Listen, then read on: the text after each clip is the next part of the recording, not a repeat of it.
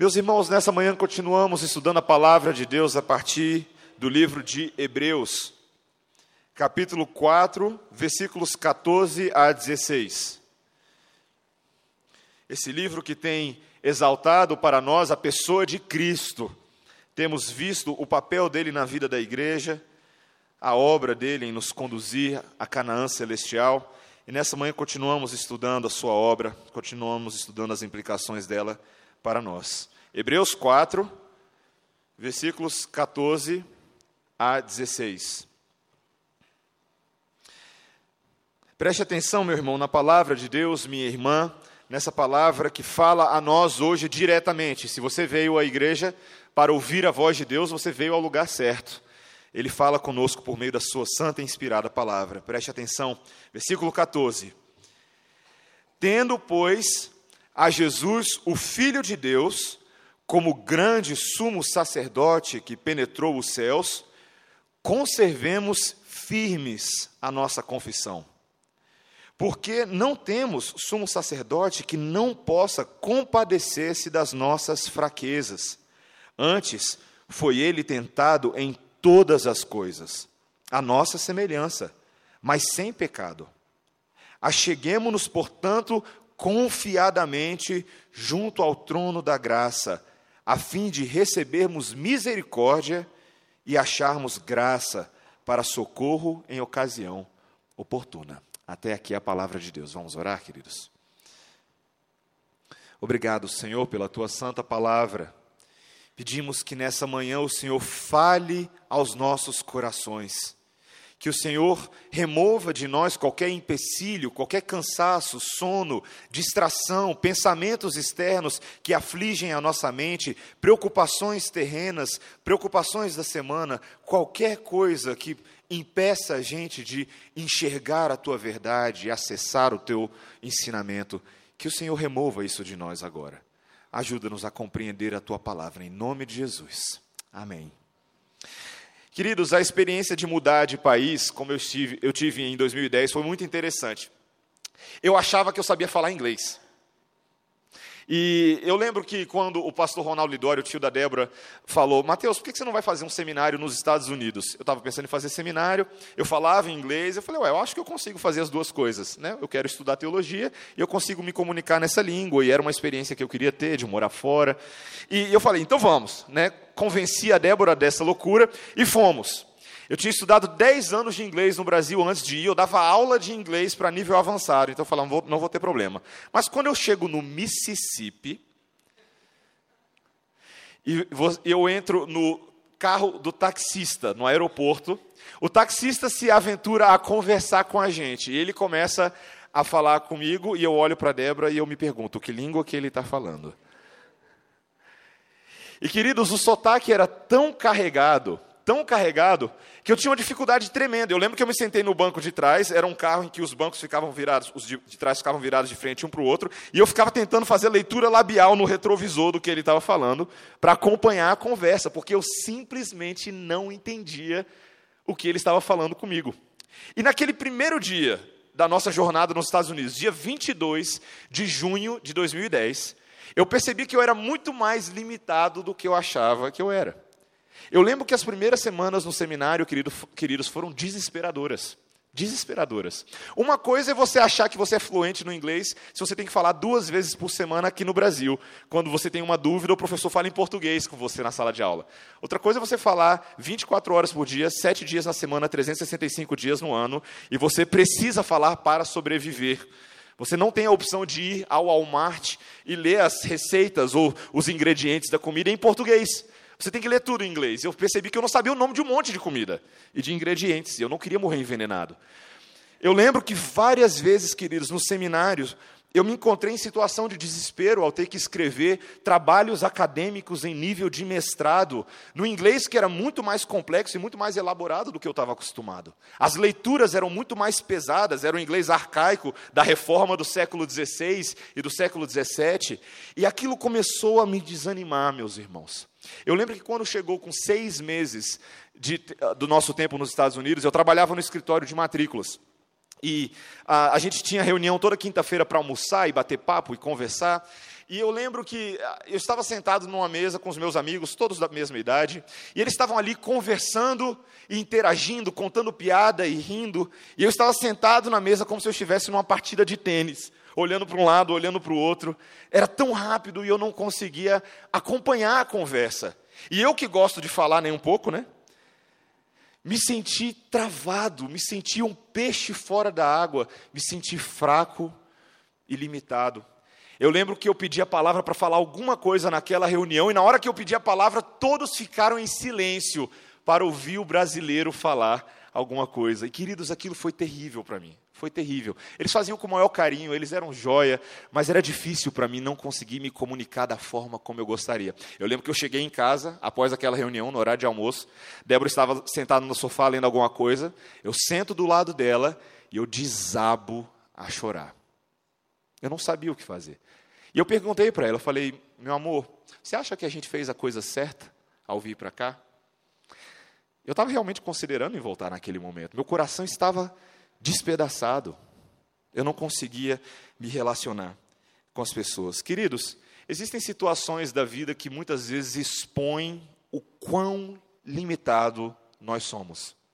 Muitas vezes a gente tem a impressão de que nós somos capazes, fortes e, e estamos habilitados para fazer todas as coisas, se tivermos as ferramentas corretas. Mas esse mundo, queridos, mostra constantemente para mim, para você, todas as semanas, que nós somos muito mais pecadores do que a gente acha que a gente é. E quando nós somos expostos nessas situações, nós temos uma grande dificuldade: a dificuldade de pedir ajuda. Já parou para pensar como nós temos dificuldade de pedir ajuda para as pessoas?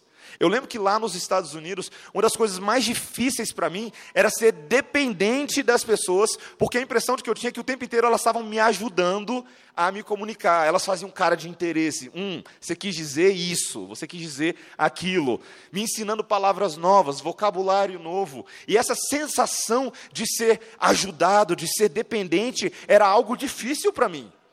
Isso confrontava o meu ego confrontava o meu orgulho, a minha capacidade de resolver os meus próprios problemas. Mas era necessário. Eu era alguém dependente. Eu precisava de ajuda, de alguém que me ajudasse. Queridos, esse texto de hoje fala sobre alguém que nos ajuda.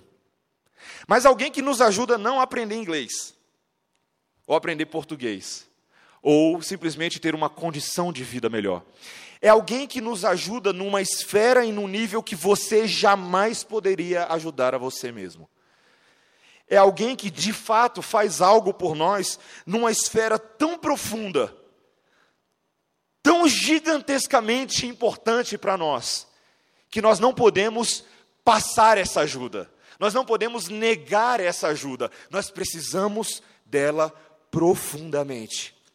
Nesse texto de hoje, queridos, nós veremos que pelo fato de Cristo ser aquele que não teve pecado, aquele que nunca precisou de ajuda no sentido de não ter pecado, pelo fato de ele ser essa pessoa, eu e você podemos contar com ele para nos ajudar em nossa fraqueza. É sobre isso que nós veremos hoje. E nós veremos isso em três versículos, três pontos. Fica fácil assim, né? Se todo o texto fosse assim, três versículos, três pontos. Veja comigo a partir do primeiro versículo, queridos. Nós veremos que nós devemos confessar a autoridade sacerdotal de Cristo. O primeiro versículo diz: Tendo, pois, a Jesus, o Filho de Deus, como grande sumo sacerdote que penetrou os céus, concebemos firmes a nossa confissão. Meus irmãos, desde o primeiro capítulo de Hebreus, nós estamos estudando bastante sobre esse homem chamado Jesus. É ou não é verdade? Se você está acompanhando a série desde o início, nós temos falado sobre a supremacia de Jesus com relação a todas as coisas criadas. Jesus é incomparável. Jesus é o próprio Deus, o Filho de Deus habitando entre nós, cheio de graça, cheio de verdade, revelando a divindade de Deus a nós. Ele é superior aos anjos, ele é superior aos grandes líderes desse mundo, aos sacerdotes desse mundo, como o próprio Moisés. Jesus é o nosso confiável guia. E nós temos visto que essa realidade de Jesus ser gigantescamente grande diante de nós é contrastada com o fato de que eu e você não somos assim. Nós somos exemplificados no povo de Israel. Lembra do povo de Israel? O povo duro, o povo de serviço complicada, o povo que no deserto tantas vezes duvidou e foi incrédulo e não se apoiou nesse nesse, nessa promessa do Evangelho. Muito pelo contrário, eles deram muita dor de cabeça para Deus, mesmo tendo visto todos os dias o cuidado de Deus miraculoso na vida deles. Pão caindo do céu, maná, codornizes nos arraiais, coluna de fogo durante a noite, de fumaça durante o dia, conduzindo o povo, o mar se abrindo, a provisão de Deus nas suas roupas, no alimento, em todas as coisas. Mesmo assim, esse povo duvidou da promessa de Deus. Eles questionaram os propósitos de Deus em tirá-los do Egito e colocá-los no deserto.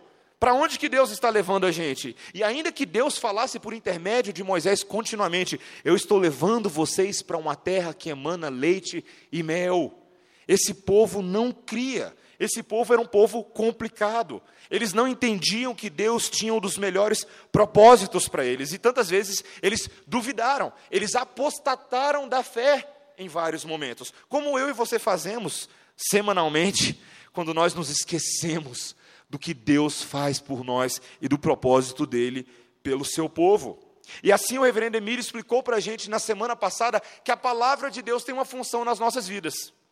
A palavra de Deus tem a função de nos lembrar dessas coisas e funciona como as facas guinso espirituais. De que Deus penetra a gente com a Sua palavra e Ele expõe quem nós somos de verdade. Diante de Deus, queridos, ninguém pode se esconder. Deus conhece o nosso coração, Ele desmascara as nossas intenções e nós somos vistos diante de Deus como se estivesse sem roupa.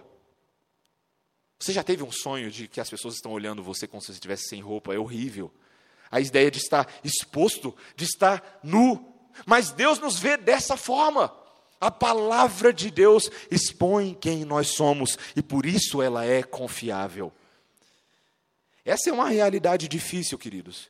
Pense sobre isso um pouquinho. Esse pensamento esclarecedor de que estamos to totalmente desmascarados diante de Deus leva a gente a se perguntar o seguinte: se Deus nos vê como nós de fato somos, como é que a gente pode se relacionar com Deus? Se Deus sabe como eu sou, como é que Ele me aceita? É, a realidade do casamento ajuda a ilustrar um pouquinho isso. Né? Quando você está namorando, tudo bonito, Sempre tem um cafezinho diferente toda semana, um agrado. Mas quando a gente casa, a gente passa a conhecer o nosso cônjuge cada vez mais como ele de fato é. Nas suas preguiças, nas suas incapacidades de cumprir suas promessas. Deus nos vê como nós de fato somos, como Israel de fato era. Como podemos ser aceitos por Deus dessa forma? E é por isso que ele retoma aquilo que ele vem falando desde o início do livro. Veja que no versículo 14 ele usa essa palavrinha pois. É uma palavrinha conclusiva. A ideia de que, à luz disso tudo, não se esqueça: Jesus é o nosso sacerdote. De fato, você está exposto diante de Deus, mas você tem aquele que se expôs diante de Deus por nós, o próprio Deus é o nosso defensor. Jesus, o Filho de Deus, o Messias encarnado, identificado na sua exaltação, na sua morte, como sendo o próprio Deus, ele é o nosso grande sumo sacerdote. Queridos, esse é um dos principais temas no livro de Hebreus. Você vai ficar impressionado o tanto que a gente vai falar sobre isso a partir desse capítulo. Os próximos sete capítulos vão falar sobre o sacerdócio eterno de Jesus. Como assim ele é o nosso sumo sacerdote? E as três coisas que nós vamos ver, e nós já estamos vendo, é que Jesus é aquele, em primeiro lugar, que nos substitui. Jesus é aquele que oferece a Deus um sacrifício em nosso favor, como os sacerdotes faziam, um sacrifício pelos nossos pecados. E que sacrifício é esse que Jesus oferece? Ele mesmo. Ele é o sacerdote que oferece o próprio sacrifício, o seu próprio corpo em nosso favor. Ele é o nosso substituto, queridos. Uma ideia que deve permear a sua cabeça o tempo inteiro quando você pensa na sua fé cristã. Jesus é aquele que nos substitui, aquele que representa a gente dessa forma. Nós deveríamos ser condenados pelo nosso pecado. Nós somos duros, nós somos incrédulos, nós somos um povo difícil, um povo cheio de pecado, um povo numa realidade que nos separa de Deus. Mas Jesus toma o nosso lugar e paga o preço com a sua própria vida. E ao fazer isso, queridos, esse é o primeiro componente do sacerdócio de Jesus. A segunda coisa que ele faz, ele nos lidera. Jesus é o Josué da nova aliança. O nome Josué e Jesus, na verdade, são exatamente a mesma coisa. Ele é aquele que é o Salvador, o guia, o condutor no deserto. Todas aquelas coisas no Antigo Testamento, a nuvem de fogo, a nuvem de fumaça, o ofício de Moisés, simbolizavam e tipificavam Jesus, aquele que haveria de nos conduzir a Canaã celestial, a terra prometida. Veja que o texto diz que Jesus é aquele que penetrou os céus. Não foi, Jesus não foi simplesmente a Jericó, ou a qualquer outra cidadezinha para rodar em torno dela durante sete dias conduzindo o seu povo. Não. A obra que ele faz é penetrar o próprio eterno, de onde ele veio para nos salvar. E ao fazer isso, ao morrer, ao ressuscitar, ao ascender, ele nos leva com ele. Nós agora somos o povo carregado por Jesus. E ele está assentado à destra de Deus Pai, de onde ele voltará para literalmente, de uma vez por todas, consumar a nossa jornada, nos levar de uma vez por todas. Jesus é aquele que nos substitui, Jesus é aquele que nos lidera, mas Jesus é também o nosso advogado. Jesus é aquele que representa as nossas causas, que intercede em nosso favor. Uma das cenas de filme que você mais enxerga é quando o, cara é preso em flagrante, e aí ele vai falar alguma coisa para os policiais, e aí o advogado dele chega e fala para ele: Não diga nada, deixa comigo, fica quieto, eu vou resolver o seu problema. Se você tem uma causa na justiça, uma causa que é muito importante para você, Algo que realmente precisa de atenção e esmero. Deixa eu perguntar uma coisa para você. Você contrataria qualquer advogado? Você se você tem algo que é muito importante para você, um crime do qual você foi acusado, ou um problema que está tirando o seu sono, você usaria qualquer pessoa para representar a sua causa num tribunal de pequenas causas, ou de médias causas, ou de grandes causas? Eu acho que não. A lógica nos diz isso. Agora, deixa eu te fazer a seguinte pergunta: qual é o tamanho do seu problema diante de Deus? Qual é o tamanho do nosso débito e da nossa dificuldade diante de um Deus santo que nos enxerga como nós somos? Logo, eu e você precisamos de um grande advogado de alguém que seja superior a qualquer outro advogado, alguém que de fato possa resolver o nosso problema. E é dessa forma que a palavra de Deus coloca Jesus como nosso intercessor diante do Pai. Aquele que resolve o nosso problema, trazendo sobre si a punição das nossas dificuldades, dos nossos pecados, das nossas iniquidades. Jesus Cristo é o nosso representante fiel. Ele não é qualquer advogadozinho meia-boca. Ele foi obediente em tudo. Jesus não trapaceou, não se utilizou de esquemas escusos. Jesus viveu sob o regime da lei e foi obediente em tudo. E por isso o texto está falando para a gente que nós devemos apreciar esse sumo sacerdote. Queridos, ele é a coisa mais importante que existe. E nós devemos, como o texto fala na segunda parte, conservar firmes a nossa confissão. Não é a nossa confissão de pecados que ele está falando aqui, é a nossa confissão de que nós temos um advogado, de que esse advogado está intercedendo por nós, nos liderando e nos substituindo. Esse advogado é digno de toda a nossa atenção. Quando eu era mais novo, eu lembro que ah, na igreja onde eu congregava, eventualmente um dos nossos irmãos colocava no final da, do boletim, ele colocava é, trechos da confissão de fé de Westminster. Eu lembro que eu lia aquilo e eu falava, para que, que a gente tem isso aqui no boletim? Não sei por que, que a gente tem que ficar lendo esse negócio. Até um dia que eu perguntei isso para ele, eu tive a coragem, fui até, até ele e perguntei, por que, que você coloca esses negócios no boletim? Ele fala assim, Mateus, você já parou para pensar o que, que significa a palavra confissão? Aí eu falei, hum, não. E ele disse: confessar tem a ver com as verdades que você crê. Deixa eu te fazer uma pergunta: você crê nisso que está escrito? Ele pegou um boletim e mostrou para mim. E falava sobre a nossa adoção, sobre sermos filhos de Deus. Eu falei: bom, eu creio nisso. Aí ele falou: deixa eu te falar uma outra coisa. Você confessa isso?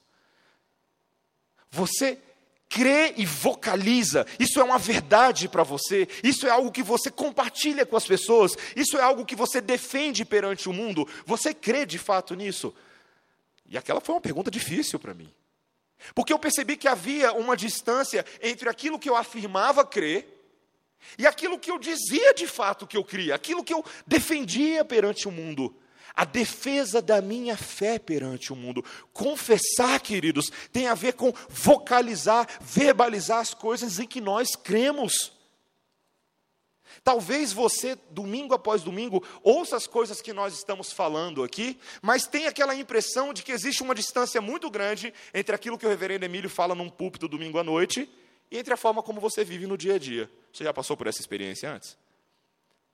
De que parece que as coisas que nós falamos na igreja são meio alienígenas para a gente, são realidades distantes, não tem muito a ver com o nosso dia a dia. Mas a palavra de Deus diz que essas realidades têm tudo a ver com o nosso dia a dia. Essa confissão deve acontecer porque Jesus te salvou para que hoje você seja um servo de Deus fiel no seu dia a dia. Essa é a verdade. Essa é a importância dos nossos credos históricos, da confissão de fé de Westminster, dos catecismos, do catecismo de Heidelberg, dos cânones de Dort, da confissão belga, e por aí vai.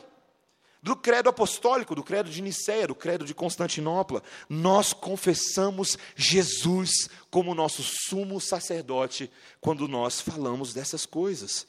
Essa é a ênfase na autoridade divinal de Jesus. Ele é o nosso Deus, o nosso representante, o nosso intercessor. Essa é a primeira coisa que nós queríamos ver. Mas veja o versículo seguinte, versículo 15. Veja que nós não apenas confessamos a autoridade dele, mas nós dependemos da impecabilidade de Jesus. Olha o que o texto nos diz.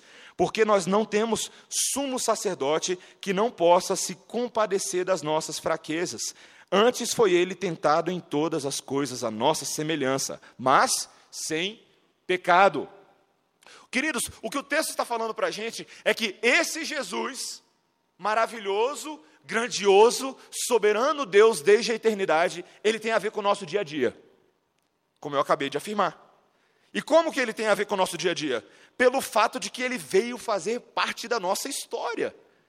Jesus é o Deus que se encarnou, que se humilhou, que assumiu forma de servo, e mesmo sendo Deus, grandioso e poderoso em obras, ele veio caminhar entre nós. Ele veio viver nesse mundo. E ele veio viver como a gente vive. Uma das grandes dificuldades, queridos, que a gente tem, e nós precisamos admitir isso, é que quando a gente pensa sobre Jesus, a gente pensa sobre Jesus como alguém que era um homem, mas não era assim tão parecido com a gente. É ou não é verdade? Nós somos meio docetistas na nossa forma de pensar. Docetismo era uma heresia que foi combatida no primeiro século, que dizia que Jesus, na verdade, ele tinha uma aparência de homem, mas ele não era assim, na verdade, homem, homem mesmo. Ele não era humano. Que Jesus era, na verdade, mais um fantasma. Ele parecia ser um homem, doqueu, do grego, que significa parecer alguma coisa.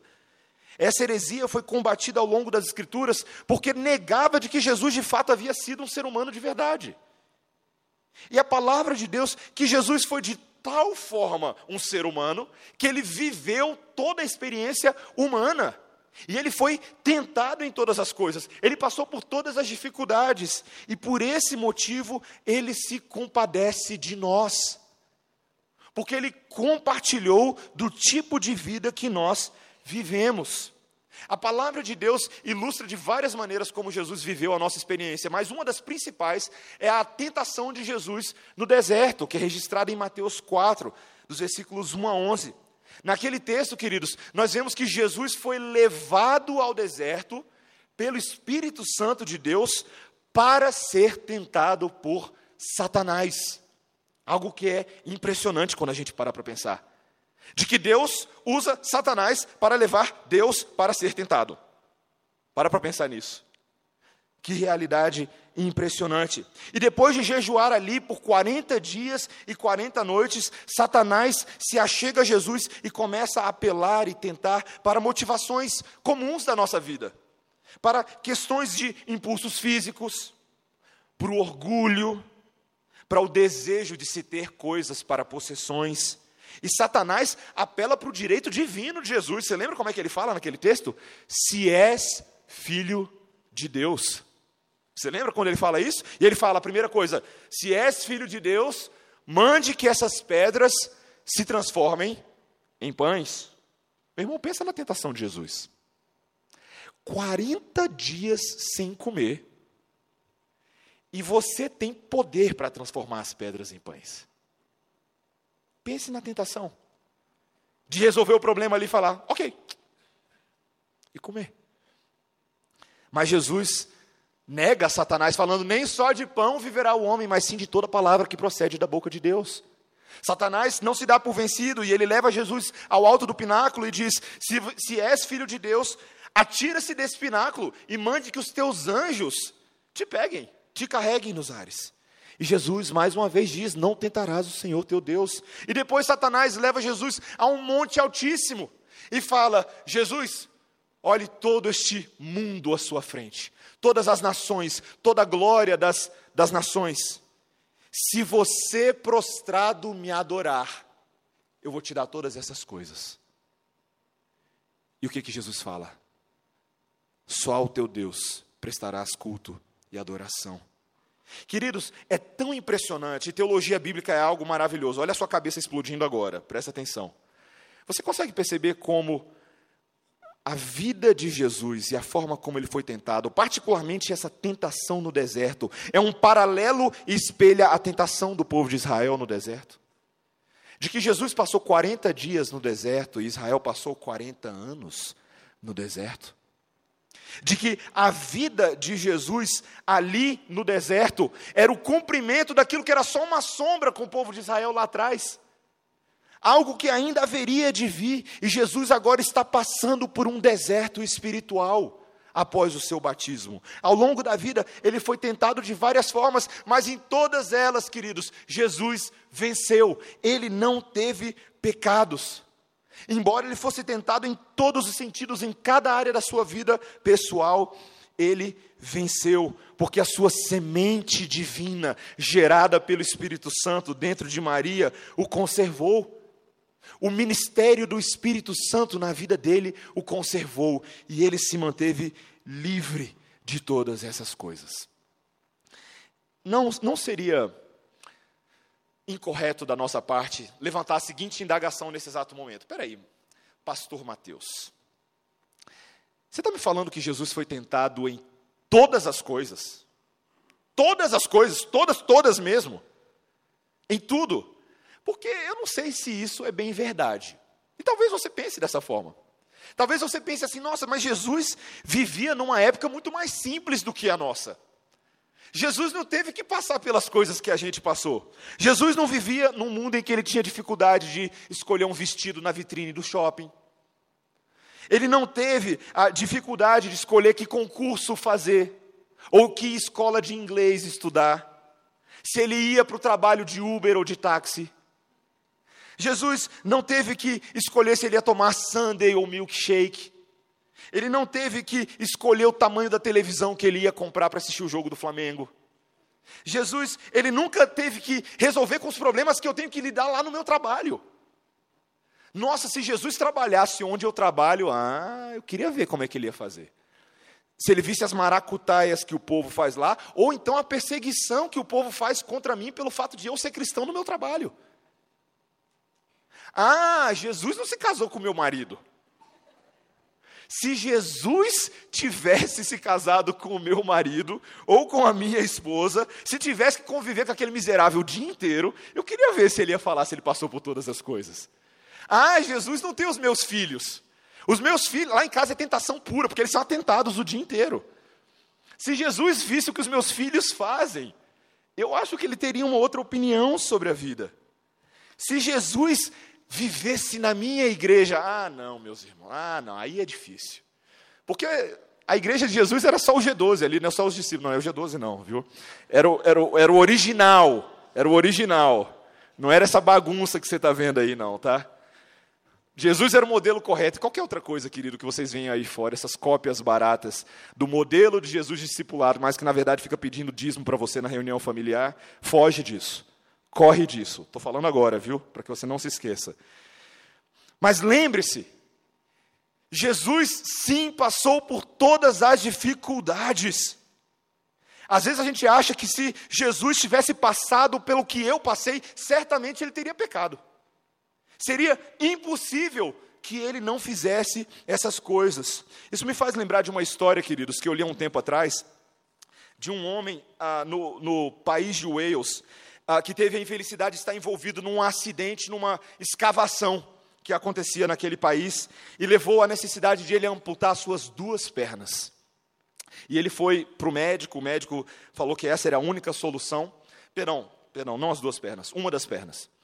Ah, e ele teve que amputar uma das pernas e, e, e a vida ali sendo completamente reconfigurada, e após passar um longo período de recuperação no hospital, ele é encaminhado para um outro médico, que é o médico que cuidaria das próteses, que colocaria uma prótese na sua perna amputada. Então ele vai lá nesse médico e ele se senta na cadeira e o médico encaixa aquela prótese, aquela perna mecânica naquilo que restou da sua perna e fala para ele: tente andar pelo quarto. E ele, e ele se levanta de maneira muito desengonçada, e ele começa a andar pelo quarto ali, meio aos tropeços, sem saber como fazer aquilo direito, se apoiando. E, e ele fica totalmente cansado, exausto, ele se atira na cadeira e fala: Isso é muito difícil de fazer. E aí o médico olha para ele e fala: Como assim isso é difícil de fazer? É assim que se faz. Aí o médico vai lá e anda pelo quarto. É assim, é, é simples. Aí o cara olha para o médico fala assim: é fácil para você, né? Você não tem as deficiências que eu tenho. Aí o médico: ah, não? Aí ele levanta as suas calças e mostra que as suas duas pernas estão amputadas e tem próteses. Queridos, tantas vezes a gente acha que Jesus não entende a nossa dificuldade porque ele nunca passou pelo que a gente passou. Mas Jesus foi cortado de uma maneira como eu e você jamais seremos. Jesus foi amputado em sua pele de uma maneira tal que eu e você não precisaremos passar por isso. Ele sabe exatamente o que é sofrer. As tentações que vêm sobre as nossas vidas, queridos, são tentações que estão incluídas nesse plano soberano de Deus. E elas só podem ser vencidas se nós tivermos Jesus ao nosso lado, bem presente. Se nós vencermos essas tentações, nós seremos fortalecidos, mas se nós sucumbirmos a essas tentações, nós reconheceremos mais e mais claramente a necessidade de termos santificação e graça nas nossas vidas. E é assim que nós vemos o último ponto, o terceiro e último ponto. Veja o que o versículo 14, 16 diz: Acheguemo-nos, portanto, confiadamente junto ao trono da graça a fim de recebermos misericórdia e acharmos graça para socorro em ocasião oportuna. Depois de ter falado tudo isso, o autor de Hebreus dá uma ordem para os seus leitores. Ele dá um imperativo: aproximem-se de Deus. Essa palavra acheguemos-nos, esse verbo grego proserkomai, é um verbo que significa se aproximar, abordar, ir. E ele é usado de forma consistente ao longo do livro de Hebreus para representar uma pessoa se aproximando de Deus. Alguém que vai até Deus. Alguém que só pode ir até Deus quando seus pecados são perdoados por meio do ministério sacrificial de um sumo sacerdote. Queridos, o texto fala que nós devemos nos achegar, e nos achegar o quê? Qual é a palavrinha que vem depois? confiadamente. Outra palavra grego, parrecia, que significa com ousadia, com coragem, com confiança.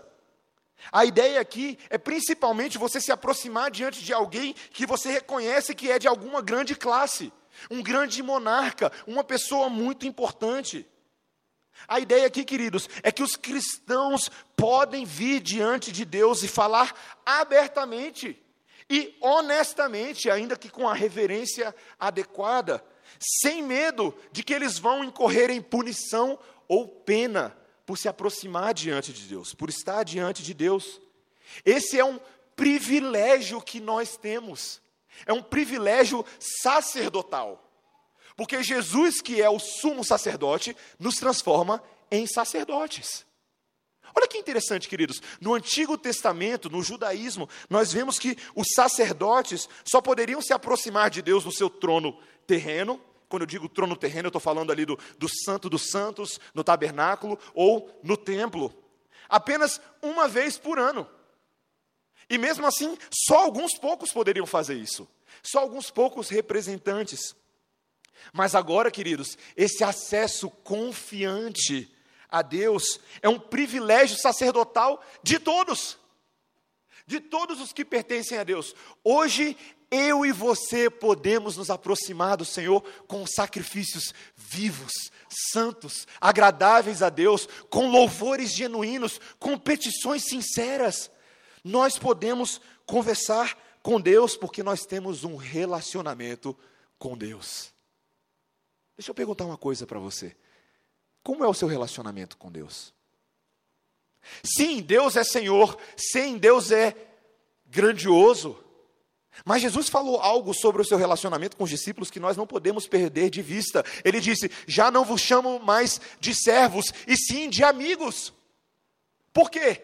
Porque eles vos deu a conhecer as coisas que o Pai Celestial sabia. A revelação mais profunda de Deus agora é acessível a nós, Ele nos chama de amigos. Nós, seus filhos, seus servos, somos amigos em Cristo Jesus, nosso amigo, irmão mais velho. Meus irmãos, tantas vezes a dificuldade da nossa vida com Deus é porque a gente esquece que Deus é, é um Deus próximo, de que Ele está próximo a você de que você, como um amigo, você pode de fato contar com ele. Que esse trono de julgamento que julgou tantos israelitas, hoje é manifesto como o trono da graça imerecida de Deus. De que por meio de Jesus, cujo véu foi rasgado na sua obra, agora nós temos acesso a Deus. Nós temos isso que o texto fala, essas duas palavrinhas, misericórdia. Misericórdia, como eu já expliquei no passado, é quando Deus não nos dá aquilo que nós merecemos. O que, que você merecia? Se você chegasse de qualquer forma na presença de Deus, da forminha como você é, do jeitinho como você vive todos os dias da sua semana, se essa fosse o seu único cartão de visita, se essa fosse a roupa que você colocasse para entrar no ministério de Deus, como é que você seria recebido por ele? Com fogo, com julgamento, com mão pesada, mas Deus não nos dá aquilo que nós merecemos. Isso é misericórdia. Mas misericórdia, só por misericórdia, não faz o papel da salvação. Se Deus fosse apenas misericordioso conosco, se Ele fosse apenas um Deus que não nos dá o que nós merecemos, isso seria muito pouco. Porque nós precisamos também de graça, queridos. E graça é quando Deus nos dá aquilo que nós não merecemos. Misericórdia, entendeu? Entendeu? Misericórdia é quando Deus não nos dá o que nós merecemos. Mas graça é quando Deus nos dá aquilo que nós não merecemos. Nós precisamos da graça de Deus, porque senão nós não conseguiremos viver nesse mundo. O texto fala que nós precisamos de graça para socorro em ocasião oportuna. Nós precisamos de um Deus que age graciosamente para conosco e Ele nos provê graça de inúmeras formas, queridos. Nós devemos, por exemplo, fazer uso de uma palavrinha que a gente sempre fala e muita gente nem sabe o que significa: uso dos meios de graça. Quando a gente fala sobre as doutrinas da graça e dos meios de graça, nós estamos falando dos recursos espirituais que Deus nos dá para que nós sejamos fortalecidos na nossa caminhada. Tantas vezes as pessoas viram e falam assim: Mas eu tenho tantos pecados, eu tenho tanta dificuldade, eu não sei como vencer esse problema. Pastor, eu já estou lidando com esse pecado há tantos anos, eu já estou lidando com esse padrão de comportamento há tantos anos. Mas eu te pergunto, meu irmão, você tem feito uso dos meios de graça? O comentarista Matthew Henry coloca da seguinte forma: é nosso dever e interesse ser frequentemente encontrado diante desse trono da graça de Deus. E como é que nós fazemos isso? Esperando no Senhor em todos os seus deveres, no culto público, no culto privado, na vida de comunhão. É bom para nós estar lá, participar da vida da graça de Deus. Outra forma que nós geralmente pensamos, a nossa vida de oração, queridos. As nossas orações e súplicas diante de Deus por nós mesmos. O véu está rasgado, o acesso é livre, você não precisa de alguém para interceder em seu favor, porque você já tem o grande intercessor diante do Pai. Você não precisa de um padre, você não precisa de um terço, você não precisa de alguém com uma capacidade mediúnica maior do que a sua para você se relacionar com o mundo invisível. Você não precisa dessas coisas. Na verdade, se você está buscando nessas coisas, você está pecando. Você está afrontando a Deus. Você está permitindo que o sacrifício de Cristo, que é o nosso intercessor, não seja suficiente para te relacionar com Deus. Nós precisamos aprender a nos aproximar de Deus, queridos. Aproximar de Deus. Veja o que ele fala, o Matthew Henry, ele fala assim: em todas as nossas aproximações, presta atenção, porque isso é muito legal, essa citação dele. Em todas as nossas aproximações a este trono da graça e da misericórdia de Deus, devemos nos achegar como? Com uma liberdade humilde e com ousadia com uma liberdade de espírito e com uma liberdade de expressão. Devemos pedir com fé, não duvidando. Devemos vir com um espírito de adoção, como crianças para com um pai reconciliado.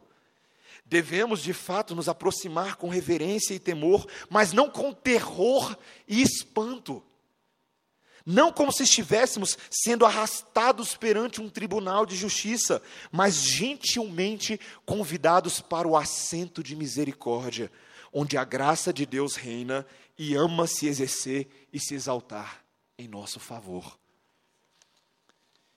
Queridos, quando eu estava lá no El, nos Elwa, nos USA,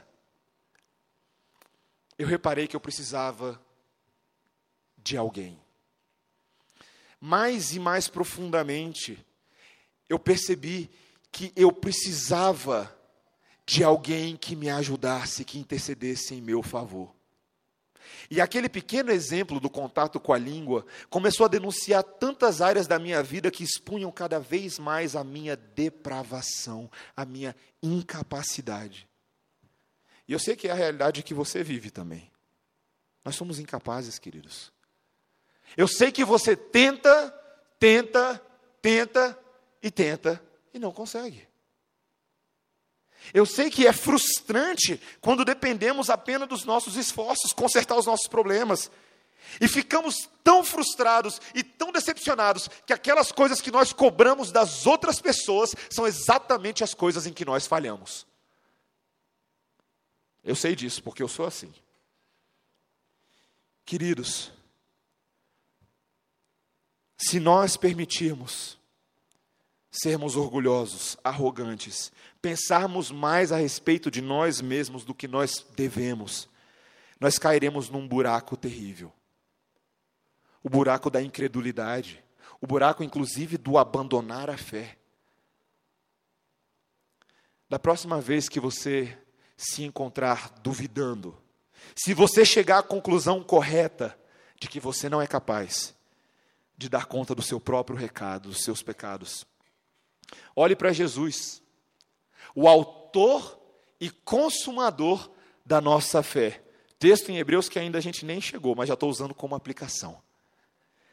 Olhe para Jesus quando você estiver deprimido e com vontade de desistir.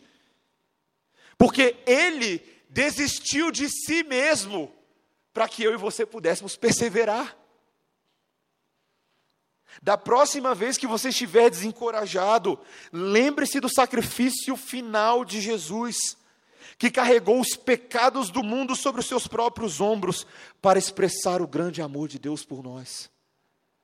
Da próxima vez, meu irmão, que você chegar à conclusão de que você é repleto de pecados, lembre-se que Jesus, mesmo sendo sem pecados, se tornou pecador por nós. Lembre-se que Paulo fala em Coríntios, 2 Coríntios 5, 21, que aquele que não conheceu o pecado, ele o fez pecado por nós, para que nele fôssemos feitos justiça de Deus. Amém. Vamos orar.